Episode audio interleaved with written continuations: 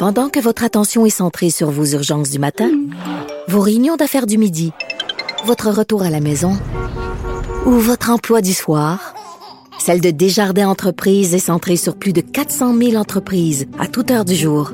Grâce à notre connaissance des secteurs d'activité et à notre accompagnement spécialisé, nous aidons les entrepreneurs à relever chaque défi pour qu'ils puissent rester centrés sur ce qui compte, le développement de leur entreprise.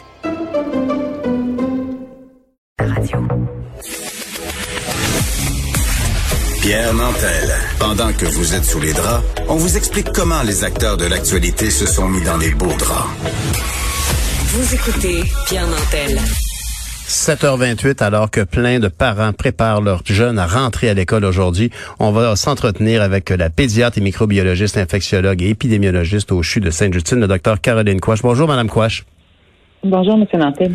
Dites-moi, en ce matin si particulier pour tous ces jeunes, avez-vous un conseil à donner aux parents pour que ce soit encore le plus zen possible puis qu'on puisse vivre la rentrée comme il faut?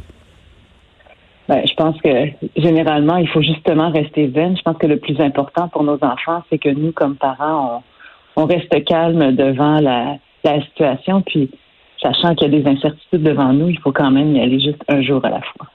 Et bien évidemment, comme vous le dites, on veut pas transférer notre stress, mais déjà dans l'entrée scolaire, c'est déjà particulièrement important pour tous ces jeunes, surtout ceux qui changent d'établissement. Avez-vous le sentiment que, évidemment, il va y avoir des imprévus et des chaos dans la journée, puis qu'on va devoir rapidement se réajuster? Absolument. Je pense que on a déjà il y a, un plan qui euh, qui existe. Euh, c'est pas de l'improvisation complète, mais c'est certain qu'il va y avoir des ajustements. Certaines écoles sont plus prêtes que d'autres. Euh, euh, les grandes lignes ont été données, mais ensuite, c'est surtout dans l'implantation qu'on est obligé parfois de faire preuve de beaucoup de créativité. Alors, je peux même pas vous dire si telle école va bien aller puis l'autre ira pas bien. J'en ai aucune idée. Je sais juste que la mienne devrait bien aller parce que j'y ai participé, mais autrement, c'est très difficile de savoir, mais je pense que de façon générale, euh, euh, les écoles ont pris les lignes directrices du ministère de l'Éducation et de la Santé publique, les ont mises en application. Puis oui, au début, il y a peut-être des trucs qui vont tourner carré, là, on s'y attend. À ce moment-là, ce qu'il faut, c'est réajuster. Et si jamais la situation change dans la communauté en termes de transmission, il va falloir s'ajuster aussi c'est pas toutes les écoles, tous les parents qui ont la chance de vous avoir comme euh, comme parents, d'avoir une, personne aussi compétente que vous. Mais dites-moi, est-ce que les, les, écoles euh, ont un protocole clair relativement au dépistage d'un enfant qui serait potentiellement porteur? Comment ça peut se dérouler d'après vous? Ben, ça, voyez-vous, le ministère a mis en ligne hier matin un outil euh, d'auto-évaluation. Donc, si votre enfant a des symptômes, vous allez sur le site, je pense que québec.ca, coronavirus évaluation, un truc comme ça, là, mais donc vous remplissez l'âge de l'enfant, les symptômes, puis à la fin, le système va vous dire, c'est un algorithme qui a été établi par la santé publique. Si vous le gardez à la maison, vous le retournez à l'école, vous le faites tester. Donc, c'est vraiment les parents qui vont euh, voir aux symptômes de leurs enfants. C'est sûr que si jamais l'enfant se met à faire de la fièvre en milieu de journée à la garderie, bon, ben la garderie va appeler le parent, l'école va appeler le parent pour qu'il vienne le chercher puis qu'il puisse ensuite aller le faire tester.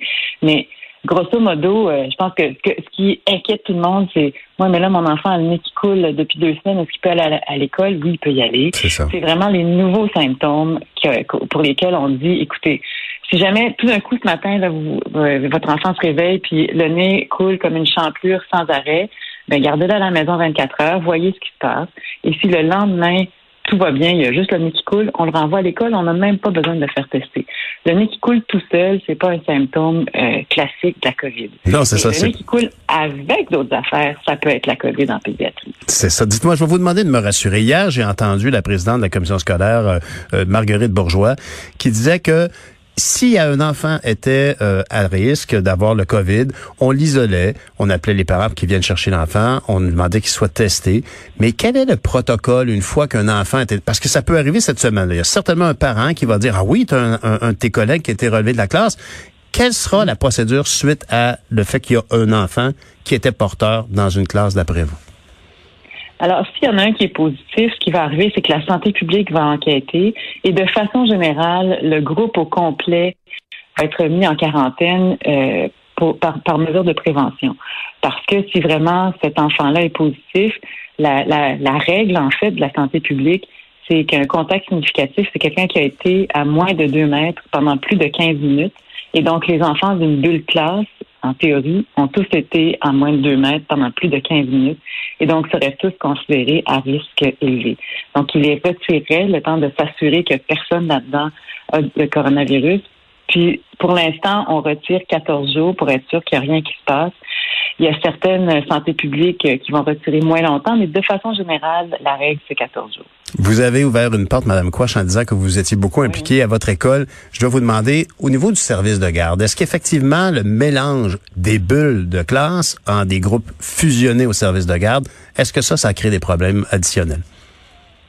C'est sûr que plus on mélange de groupes, plus on crée de problèmes additionnels parce qu'on prend votre exemple de tout à l'heure d'un enfant qui est positif pas moi, à trois heures, à trois heures euh, de l'après-midi, ben, si la veille, alors on considère les enfants potentiellement contagieux, pas les enfants, mais tout le monde, potentiellement contagieux deux jours avant le début de leurs symptômes. Alors, imaginez que la veille était dans un service de garde où tous les groupes étaient mélangés. Alors, quand la santé publique va devoir revenir faire l'enquête, c'est possible qu'il y ait beaucoup plus de monde que juste une classe qui soit alors considérée euh, comme euh, comme exposée.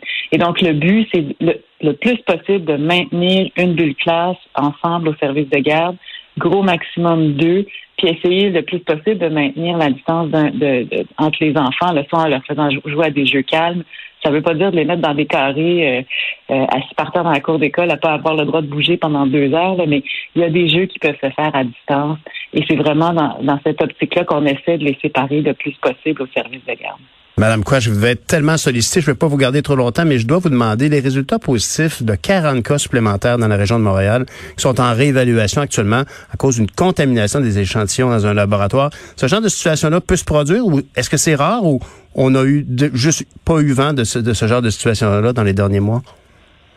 Ça arrive. Je vous dirais que c'est relativement rare. Compte tenu du nombre de tests qui ont été faits depuis le début de la pandémie, c'est assez rare, mais faut que vous compreniez que dans un laboratoire, ce qu'on fait en fait comme test, c'est on, recherche des petits morceaux euh, de gènes du virus. Alors, si un patient, puis, ce qu'on fait, c'est qu'on fait des plaques avec tous les, les spécimens des patients. A un patient là-dedans qui est super positif, Parfois, ça coule sur les, sur les puits à côté, hmm. mais on s'en rend compte de façon assez rapide parce que toute une plaque est positive alors que ça, on s'attend pas à ça d'habitude. La seule chose, c'est que les résultats sont souvent émis automatiquement. Puis c'est juste quand le microbiologiste ou le PhD valide qui dit ah, je pense qu'il y a eu un problème, et c'est là qu'on rattrape, puis on renvoie un message en disant, écoutez, euh, euh, les 40 qu'on a rapportés sur la plaque d'hier, euh, c'est une contamination. Il y avait un positif, les 39 autres sont négatifs. C'est rare. Ben, mais ça arrive. Expliquer comme ça, franchement, ça nous apparaît bien possible que ce soit arrivé, puis faut pas trop dramatiser non plus. Dites-moi, est-ce qu'on on peut dire que faire respecter les consignes, ça va être un plus grand défi au Vous êtes pédiatre, est-ce que ça va être un plus grand défi au secondaire ou au primaire? Savez-vous quoi? Je le sais pas. Euh, je le sais pas. Je pense que tout le monde est capable de suivre les consignes. On a vu dans les camps de jour cet été que ça marchait. Fait que j'imagine que les moins de 12 ans écoutent.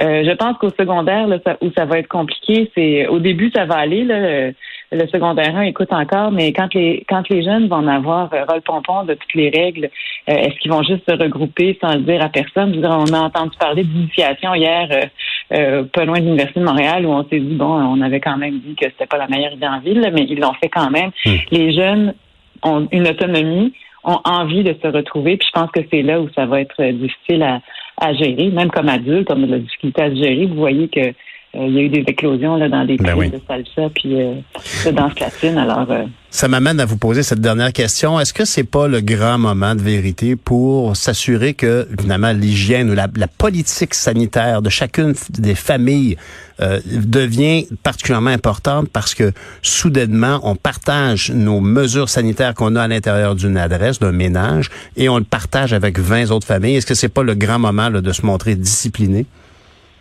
Ah, complètement. Euh, pour, je vous dirais que pour permettre une rentrée scolaire puis une année scolaire à peu près zen pour nos enfants, le plus important, c'est de maintenir la transmission communautaire basse.